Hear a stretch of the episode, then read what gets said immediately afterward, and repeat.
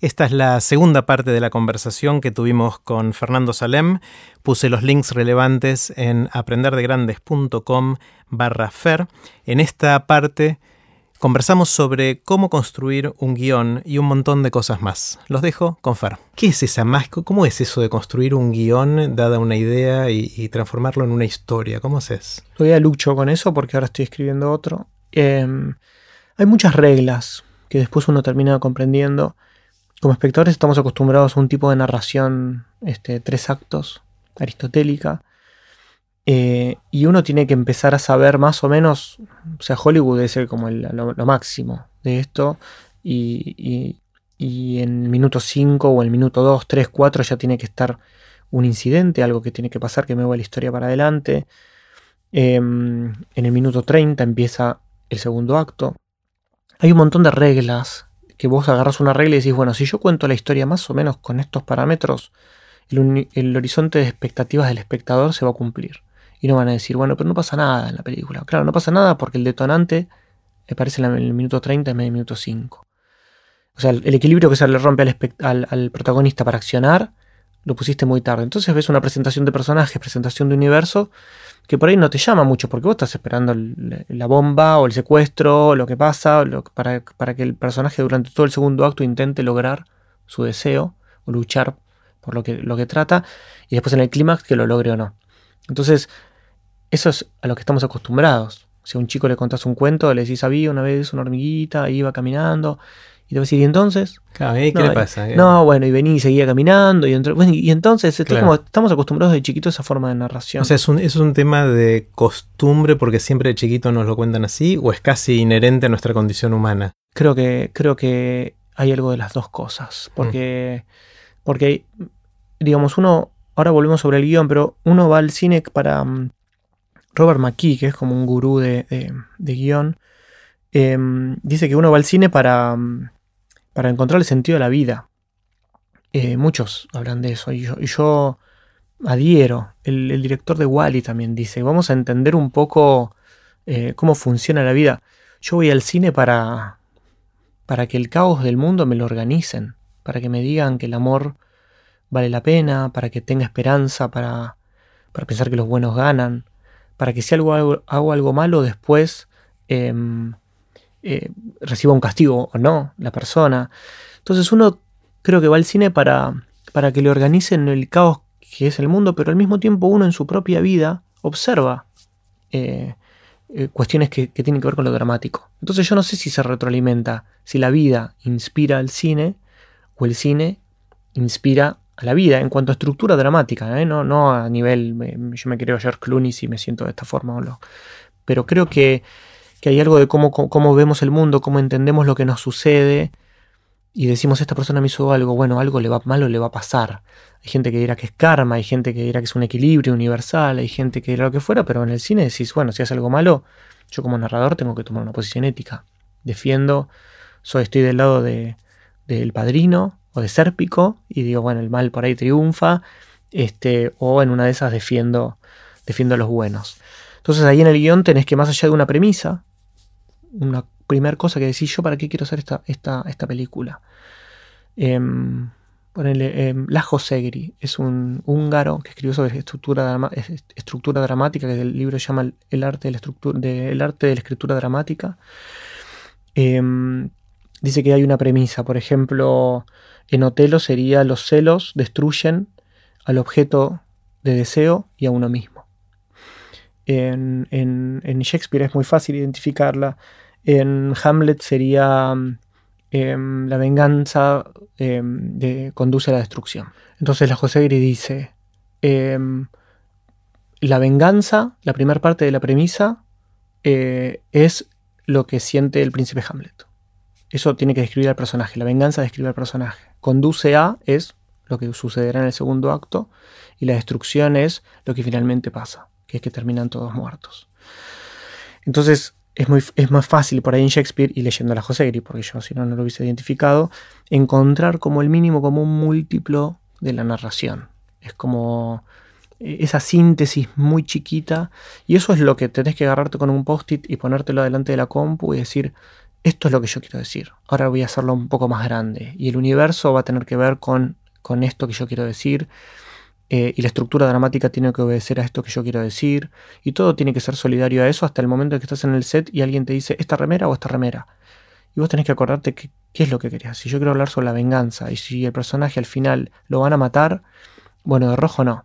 Ponelo de blanco. Así se vive en la sangre y yo quiero hablar sobre. Entonces, todo, todo está hilado en base a una premisa inicial. Alguien me decía el otro día que, citando otro que ya no me acuerdo quién es, con lo cual no estoy dando los créditos, de que si aparece un revólver en la primera escena, en la tercera se dispara o algo así. No sé, no sé si esa. No sé si era Eve. Eve lo decía el otro día. Todo eh, tiene que tener un sentido. Todo como uno va al cine, eh, nada es casual, nada. Si hay un florero, ese florero lo puso alguien porque le dijeron ahí tiene que haber un florero. Por ahí para componer el cuadro, por ahí porque uno quiere decir que el protagonista es un obsesivo de la decoración o le gustan las flores, o las flores estarán a lo largo de toda la película y en el clímax habrá una explosión con flores, andás a ver. Pero todo, no, no hay nada que esté librado al azar. O sea, el set es un quirófano. O sea, nada puede pasar sin que uno tenga el control. No es que pasó un tipo de atrás. El tipo de atrás, hay un meritorio con el handy que le decís tipo atrás. Y pasa el tipo de atrás cuando lo empuja. O sea, todo tiene que estar absolutamente coordinado y todo cuenta, todo hace sentido. Claro. Yo siempre tenía la fantasía de alguna vez escribir una novela y, también me abruma. O sea, la posibilidad de escribir algo largo, que mantenga coherencia eh, y que no queden cabos sueltos y que todo tenga una razón de ser y que todo esté apuntado a ese mensaje que te urge. Eh, y esto es como lo mismo, pero potenciado muchísimo, porque tenés todas las demás variables que, vos ya mencionaste. ¿no? Tenés muchas, la música cuando empieza. Yo creo que la novela es más. es, más. Em, condolente sería la palabra. O sea, te perdona más que, ah. que, que cabos sueltos. Hasta es más lindo porque hay como un. Uno quiere leer algo que esté bueno, que sea lindo, que le despierte imágenes que estén buenas en la cabeza. Y uno quizás no tiene la urgencia de la hora y media. Por ahí te puedes comer una novela gigante, pero en el medio hubo sueños, cosas y digresiones. El cine no te lo perdona eso o, salvo que vayas a ver una película no, eh, o sea, no narrativa o que no pretende entrar en un circuito comercial, es una película un poco más festivalera, que está buenísima, pero si uno quiere entrar al circuito comercial y estrenar la película en cines y todo lo demás, bueno, hay ciertas convenciones. De duración y... De ritmo, de, lo que fuera, que bueno, que el espectador te lo va a demandar también porque va a pagar una entrada. Entonces, eh, frente a eso y ver el hombre araña, bueno, por ahí la persona dice, voy a ver el hombre araña, pues sé que estoy seguro de que voy a ver determinadas cantidades de explosiones, voy a ver amor, voy a ver eh, ansiedad, voy a salir sintiendo que soy el hombre araña. Em, y, me parece que tiene que ver con las expectativas que uno tiene frente al objeto novela o al objeto cultural película. ¿Cuáles son las, las pelis o los directores que más admiras, que, tenés como ahí el, ideal? Em, mira, em, pasé por varios. Eh, a mí Leonardo Fabio me gusta mucho. Em, particularmente una película de él que se llama Soñar, Soñar, que la hizo con Monzón y con Gianfranco Pagliaro. Eh, si me preguntas por qué, no sé, es honesta. a mí me gustan mucho las películas que me conmueven. Si veo que una película me va a hacer sentir un mal momento o la voy a pasar mal, eh, prefiero no someterme a ese... Te conmueven positivamente, te emocionan, no te... Sacan emociones en mí o me hacen sentir mejor persona o me hacen sentir que las cosas valen la pena. No tiene que ser todo tan arriba, ¿no? Pero me tiene que hacer pensar sobre mi propia vida, me tiene que dejar algo. No voy a ver una película para sentir susto. Para sentir susto no, no, no, no voy a pagar para sentir susto. Hay ciertas emociones a las que no me, no me quiero someter. Em, eh, Emir Kusturiska en su momento me gustó mucho cuando yo estudiaba cine. Hay una serie que él hizo que se llama Papá salió en viaje de negocios, que durante mucho tiempo la vi y no podía parar de llorar. Me encantaba. Em, París, Texas, me gusta mucho, de Wim Wenders. Em, eh, Emilio Forman es un director que, que, me pasaba Fernando Peña. Fernando Martín Peña es un, es un historiador del cine.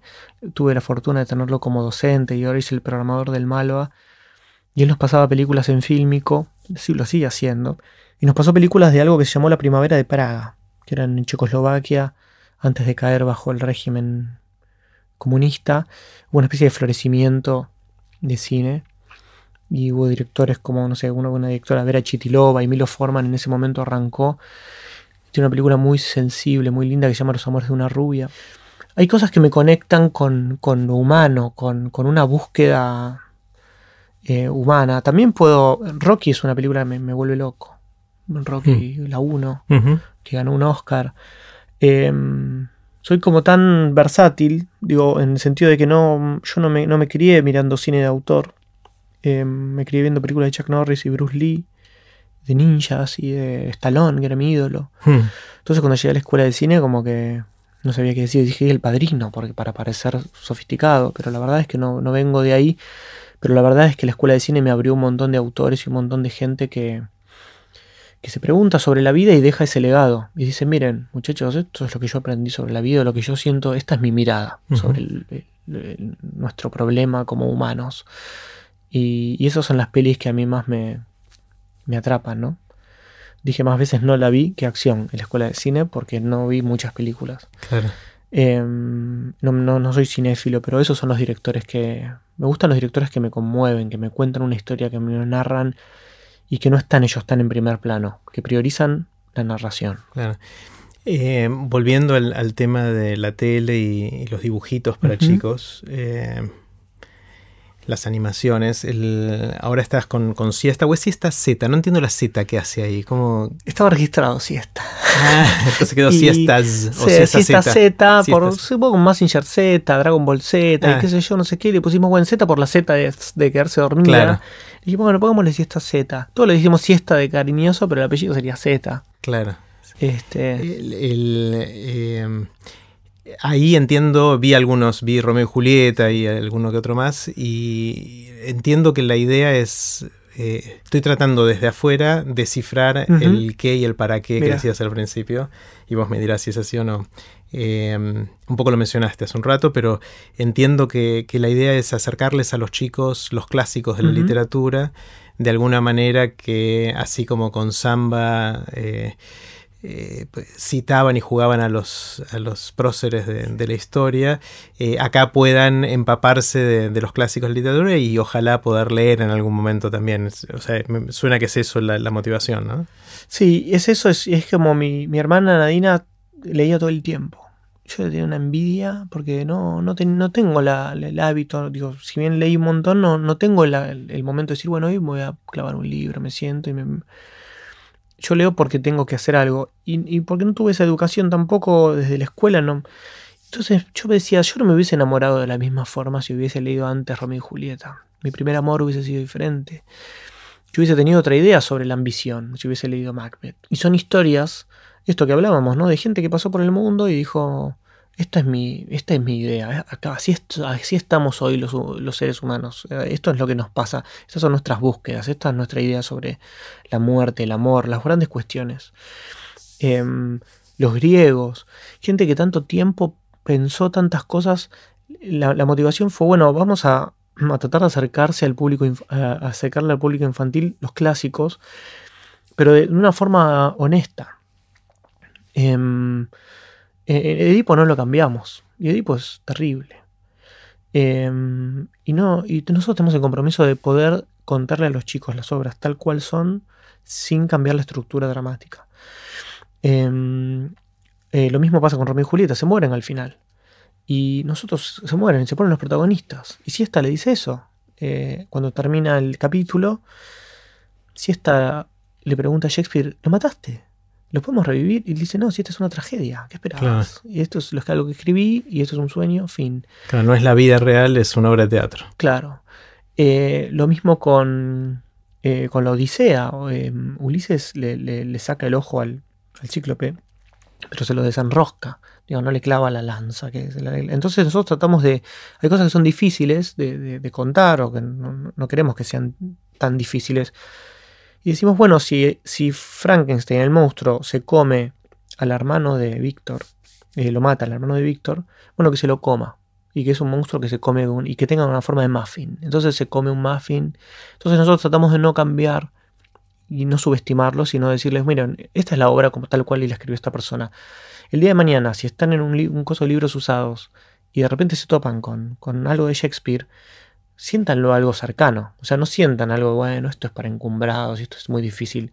No, vos cuando eras chico lo viste. vos tenés un lazo afectivo ahí con, con, con, Shakespeare. Te criaste por ahí con Shakespeare o con Romeo y Julieta, con Macbeth y Hamlet. Y por ahí agarralo. Y eso en una de esas hace que, bueno, después veremos si te enganchas o no. Pero en principio la idea es, trazarles un, un, paso ameno por la literatura al principio y decirles, bueno, el día de mañana cuando te cruces con esto, este, pegarle una leída que vale la pena. Está bueno, ya está disponible, ¿no? Está, está todo en Pacapaca. Eh, lo están pasando en Pacapaca como tres veces por, por día y está todo online en YouTube. Sí, yo los encontré en YouTube, así que después eh, voy a poner en aprenderdegrandes.com barra fer. Bien. Creo que eso es el primer fer. Mira qué honor. Eh, los links, algunas de las cosas que, fuimos mencionando. Eh, y voy a poner esto, los, links a, a Siesta, Z. para, que, para que puedan ver. ¿Qué otros proyectos tenés en, en mente o cocinándose? Tengo más proyectos que sí, un montón. Em, em, estoy participando de un proyecto hermoso que me invitaron a participar em, eh, desde la productora Pájaro, Bernadetta Ojeda. Me llamó, me dijo, Fer, tengo los derechos para hacer eh, los libros de Isol, de los libros de Isol Micenta. Petit. Petit. No me podía creer. Me junté con Isol, ya un honor estar compartiendo la mesa de las violetas con Isol hablando sobre sus cosas, la admiro un montón. Lo mismo Bernardita, lo mismo toda la gente que está participando, Gus Pomeranek, este, Yarchuni, la gente de Nonstop. Y me invitaron a escribirlo y no le daban, no le encontraban la vuelta a los guiones. Porque la verdad es que Isol es, es, otra cosa. Y Sol misma me dice, Fer, no cierre los guiones, no todo tiene que terminar bien, no, no, cierre que, bueno, risas y la cámara se aleja y está todo bien. Me dice, por ahí un desequilibrio, una cosa. Y me está costando un montón este, ¿Cuál es en general la idea de Petit para los que no lo conocen? Eh, Petit es un nene que no, termina de entender bien en el libro original qué está bien y qué está mal. Eh, si cuando imagina cosas eh, y tiene una fantasía increíble está bien, porque cuando miente está mal. Hay como una, propuesta ahí en Isol sobre los, los, valores y cómo un chico puede entender, una nena puede entender qué está bien y qué está mal. O sea, es el desarrollo de la moral, de alguna manera. Sí, sí, pero, pero le metimos como otra cosa eh, que es como el, factor petit, lo llamamos, que en todos los guiones tiene que estar como un corrimiento del punto de vista de nuestro mundo. O sea, petit tiene que decir, por ejemplo, ¿por qué eh, mis dibujos, que son tanto más lindos que los billetes, no valen? Y no puedo cambiar un, billete, un dibujo mío por algo, una compu, qué sé yo. Eh, todos ese tipo de, planteos que, que son corridos Em, salen a partir de Petit, de un punto de vista totalmente diferente de la realidad, que es pertinente a la infancia, y cómo él empieza a entender el mundo, el funcionamiento del mundo, y tan tonto que parece desde el punto de vista de los chicos lo que hacemos los adultos todos los días. ¿Y Petit va a ser también una serie o qué, formato es una serie que va a salir en Pacapaca a partir de octubre. Dibujitos animados Dibujos animados, sí. Ahí estoy como guionista, nada más. Después estoy con una película, con otra peli. Eh, hay una, hay una mm, autora, una dramaturga y actriz muy talentosa que admiro mucho, que la vi el otro día, que fui a ver una obra de teatro de ella que se llama Cimarrón, em, que se llama Romina Paula. Y me acerqué a ella porque em, haciendo cómo funcionan casi todas las cosas, con Esteban Garelli, mi co-guionista, me dijo, Fer, mirate este libro que se llama Agosto, que hay una hija que, que perdona de alguna forma a su madre abandónica. Nosotros estamos buscando referencias de cómo, cómo hacer, cómo, cómo funcionan una hija que fue abandonada por su mamá ¿De qué forma lo puede perdonar? ¿De qué forma se puede volver a acercar? Y Agosto es un libro sórdido, melancólico, hermoso. Este, y, lo leí y me quedé fascinado con, Esteban. Y dijimos, bueno, vamos a, contactarla. Y ya escribimos el guion y estamos viendo para filmar en Tierra del Fuego la película. ¿Por, ¿por qué en Tierra del Fuego? Em, Tierra del Fuego está, no sé, es un lugar único. Em, están tratando de hacer como una especie de polo audiovisual, es muy interesante ah, lo que están haciendo en Tierra del Fuego. Y nos viene bárbaro porque la película transcurre en la Patagonia. Yo tengo muchas ganas de filmar con nieve. Em, yo trabajé en la película de Coppola como chepibe, ¿no? Como, asistente de producción. Y quedé en muy buena relación con su productora, con Ana Hit Nazarian. Ya le mandó un mail diciendo, Ana Hit salió el libro de agosto que voy a adaptar en inglés, te lo voy a mandar por Amazon. Ya lo compré, me dice me dice, ¿dónde lo vas a filmar? Le digo, en Ushuaia. Me dice, ay, qué bueno, qué increíble lugar. Y le digo, no, lo que no sé es si filmar con nieve o no. Estoy debatiéndome qué hacer. Y me dice, te voy a decir una pista, me dice un consejo. Me dice, Francis siempre dice, mientras peor está el clima, más quiero filmar.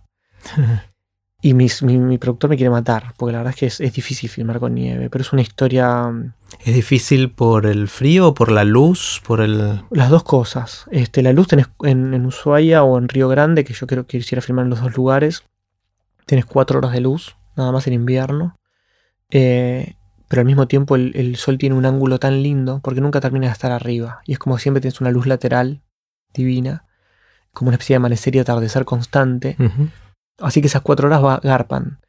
Em, y después, por otro lado, es muy difícil estar para el foquista, estar hacer foco con la mano sin guante, este, se le congela. Ah, cuestiones prácticas muy concretas. Sí, los equipos cuando los sacás y los pones de una temperatura a otra, se empiezan a condensar eh, adentro del lente. eh, Se empañan. Se empaña. Y tenés que esperar. Las máquinas se clavan, el sonidista con el viento padece. La gente se cansa mucho más trabajando con condiciones tan adversas. Pero bueno, por otro lado ves una película, nevado, con gente luchando contra su, su medio ambiente y lo que fuera, y, y es, es hermoso. Claro. Así que mm, ese es el proyecto de largo con el que estoy. Y estoy con varias cosas. Todo el tiempo estoy tratando de pensar cosas para hacer. Pero tienen que ser cosas que me, que me traccionen, ¿no? Como... Si no siento que es algo que está vacío, que no... Digo, no es que yo quiera filmar porque quiero, me gusta la fascinación de filmar. A mí no me gusta filmar. Te La gusta contar mal. historias que te tenés ganas de contar. Sí, y aprender en el camino. Eh, es un gran método para, para, para, para indagar nuevas cosas. Yo no hubiese llegado al libro de agosto si no hubiese sido por cómo funcionan casi todas las cosas. Claro. O no hubiese transitado esta, esta pregunta sobre la, la- la- es- esta idea de, de que hay cosas que no tienen respuesta. Este, si no, esos 10 años de mi vida estuve pensando en eso. Mm. Este, y es algo en lo que tenía muchas ganas de, de indagar o resolver o solucionar. Parece, Fer, que lo que tenemos en común es que los dos estamos buscando excusas para conocer gente y Mm. aprender en el camino, ¿no? Y- Sí, sí. Y es mucho más interesante este modo, digamos, esta forma de eh, hablar con otro. Y, y de otra forma, si no, vos estaríamos tomando un café por ahí en, en cualquier lugar y charlando sobre, qué sé yo, y sintiendo que. Yo estaría sintiendo que, bueno, le estás quitando tiempo a otras cosas más importantes mientras estás tratando de hacer lo que realmente te interesa. Pero esta forma es, estás haciendo lo que te interesa y al mismo tiempo estás indagando las cuestiones que, que te, que te importan. Y es una gran forma, es una gran forma este, de no, no vivir divididos y no poder integrar. Está genial. Fer, quiero hacerte varias preguntas muy cortitas. Las preguntas son cortitas, tu respuesta puede ser... Así terminó la segunda parte de la conversación con Fernando Salem. Puse los links relevantes en aprenderdegrandes.com barra Fer. No se pierdan la próxima parte en la cual le hice el bombardeo de preguntas de Aprender de Grandes.